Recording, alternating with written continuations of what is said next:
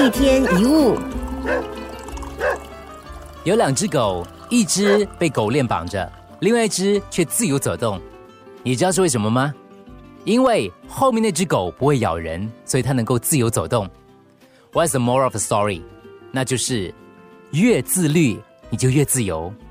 我们每个人都渴望自由，那什么是自由呢？是随心所欲，是去做任何想做的事吗？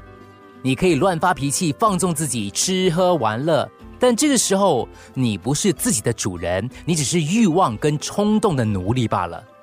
你可以自由的抽烟、喝酒、吸毒，但后来习惯上瘾，反而没有自由可言，因为你已经成为恶习的奴隶。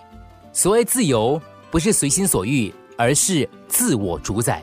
比如说，你想喝酒，要适量，酒精就控制不了你，于是你在喝酒上就有了自由。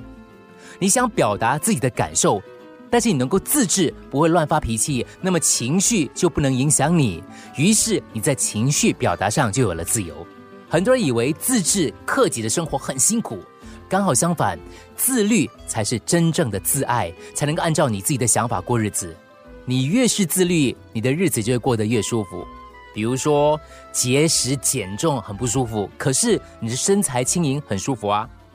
控制情绪很不舒服，可是内心平静很舒服；戒烟戒毒不舒服，可是健康身体很舒服。自律的意思就是能够用意志去控制自己的欲望，约束自己的言行。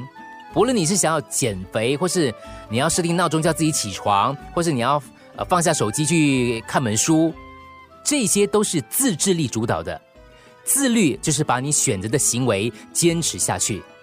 如果现在的挫折能够带给你未来的幸福，请你忍受它；如果现在的快乐会带给你未来不幸，请你抛弃它。一天一物。